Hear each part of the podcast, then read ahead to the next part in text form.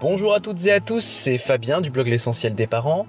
Aujourd'hui, j'ai voulu vous offrir des conseils et une méthode simple afin que votre enfant devienne autonome.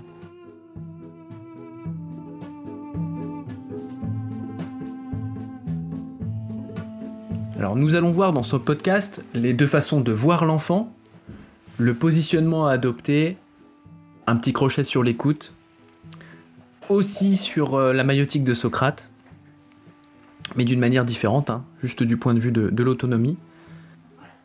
Donc un exemple concret pour parler de l'autonomisation en sept étapes et de l'auto-apprentissage permanent.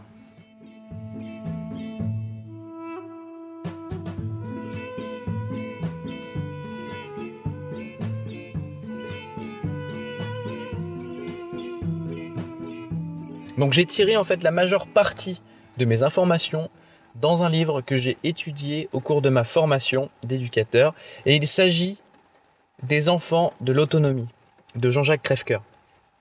Donc c'est un livre qui m'a vraiment été utile tout au long de ma formation. Donc il nous dit dans ce livre qu'il y a deux façons de concevoir un enfant. Donc soit un vide à remplir, soit un potentiel à révéler. Donc j'ai vite fait mon choix et j'ai réalisé à quel point c'était exact. J'ai donc intégré ce paramètre dans ma pratique professionnelle et dans ma vie personnelle. Donc l'accompagnement devient alors bien différent car nous nous mettons à côté de l'enfant en tant qu'accompagnateur et non plus en face de lui dans une posture de celui qui a le savoir. Donc évidemment, euh, nous devons lui apporter quelques connaissances euh, pour qu'il puisse mieux appréhender ce monde. On est d'accord? Voilà.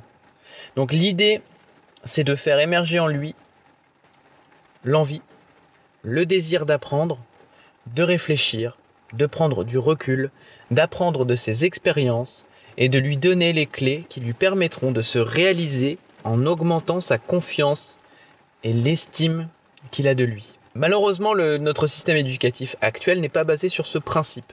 L'enfant doit être rempli à tout prix afin qu'il s'adapte à cette société qui selon moi est vraiment inégale, compétitive et nous plonge aussi un petit peu dans, une forme d'individualisme.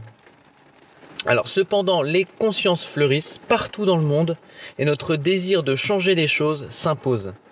Certains professeurs, instituteurs, éducateurs, parents font un incroyable travail. Et merci pour ça. Une fois que le positionnement du potentiel à révéler est acquis, ajoutez-y un autre paramètre, l'écoute empathique. Donc arrêtons de nous auto-centrer sur nos propres réflexions et réponses et acceptons de faire un pas de côté en focalisant notre attention sur l'autre. Donc ça paraît évident, mais pas tant que ça. Arrêtons de voir notre propre monde se refléter dans les yeux de son enfant. Surtout que votre enfant a sans doute de plus beaux yeux que vous. Est-ce que vous avez déjà remarqué à quel point l'enfant aime d'une manière inconditionnelle? L'écoute empathique amène votre enfant en fait à développer un sentiment de sécurité intérieure. Il va progressivement se reconnaître comme une personne digne d'estime et capable d'influencer le cours de sa vie. Et si vous l'écoutez, vous pourrez trouver des réponses plus justes et adaptées à ce qu'il essaie d'exprimer. Ajoutons un peu de maïotique de Socrate pour devenir un parent accoucheur. Alors, c'est partir du principe que chaque individu porte en lui les bonnes réponses et que par le biais d'un questionnement, vous l'aidez à les exprimer. Voilà, à partir de ce moment-là, l'alchimie est parfaite. Passons au processus d'autonomisation de votre enfant en sept étapes.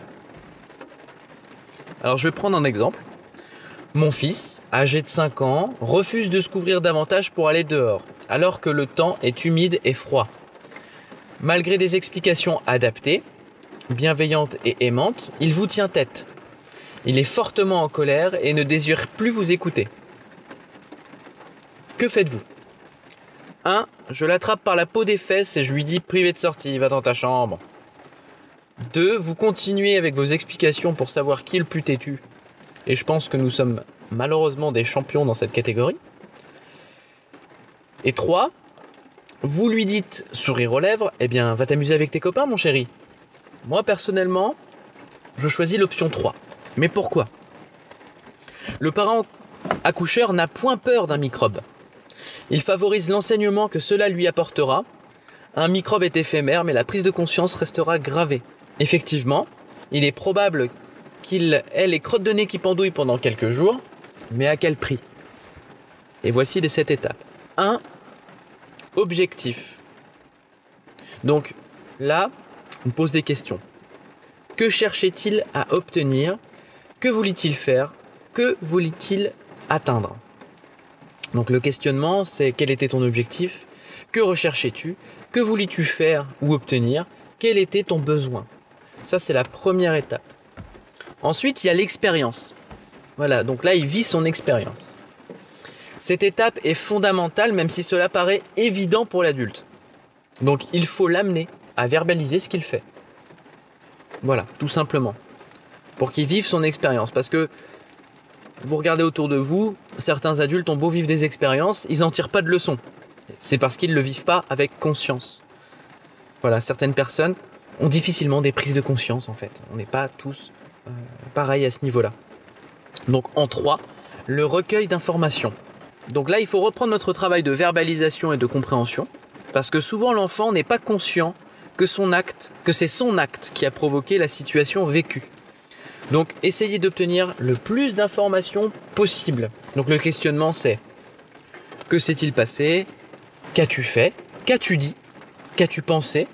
Qu'as-tu ressenti? Qu'est-ce que l'autre a fait ou a dit? Voilà, des choses comme ça. Étape 4. L'objectivation des informations. À cette étape, il faut utiliser l'un des outils les plus efficaces en communication. C'est la reformulation. Et en fait, cela favorise sa prise de recul par rapport à, à sa propre expérience, reformuler ses propos pour en faire une synthèse plus compréhensible pour lui, objectiver c'est agir en miroir et ainsi lui ouvrir les portes à une compréhension plus large et lui permettre de faire des liens. Parce que c'est ça qui est intéressant, faire des liens. Par exemple, euh, le, le, le et le froid, le froid et la maladie, la colère et la tension, etc. etc. 5. Analyse. Donc c'est ici et maintenant que vous endossez un grand rôle il faut que vous questionnez votre enfant avec finesse. Vraiment. Donc questionnement, as-tu atteint ton objectif? Quel comportement était adapté ou non en rapport avec tes objectifs? Qu'est-ce que tu aurais dû faire? Qu'est-ce qui t'a manqué pour atteindre ton objectif? Donc essayez de poser des questions les plus, les plus justes possibles en fait. Ensuite, étape 6, Enseignement. Demandons maintenant quels sont les enseignements ou les leçons qu'il peut tirer de cette expérience. Pareil, il faut qu'il verbalise pour que ce soit bien bien bien intégré. Questionnement, que vas-tu faire la prochaine fois? Comment pourrais-tu tirer des enseignements? Six enseignements. Demandons maintenant quels sont les enseignements ou les leçons qu'il peut tirer de cette expérience. Donc que vas-tu faire la prochaine fois? Comment pourrais-tu tirer des enseignements sur ce que tu viens de vivre? 7 la transposition. Donc demandons-lui ce qu'il compte faire demain ou la prochaine fois. Le questionnement, c'est euh, comment pourrais-tu tirer profit des enseignements que tu viens de, comprendre et d'apprendre?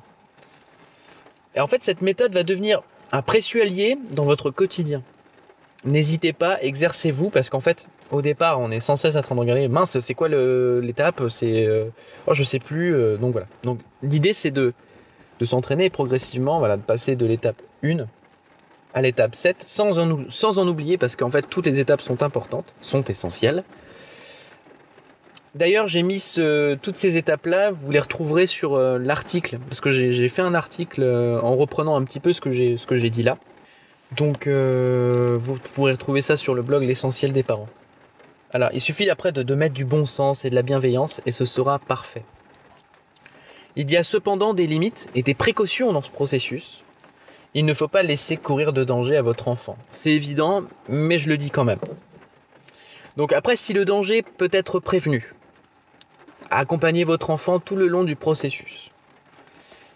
Et aussi, d'après Jean-Jacques Crèvecoeur, après un usage fréquent de cette méthode, un autre processus se met en place chez votre enfant. Et là, c'est génial. C'est l'auto-apprentissage permanent en fait.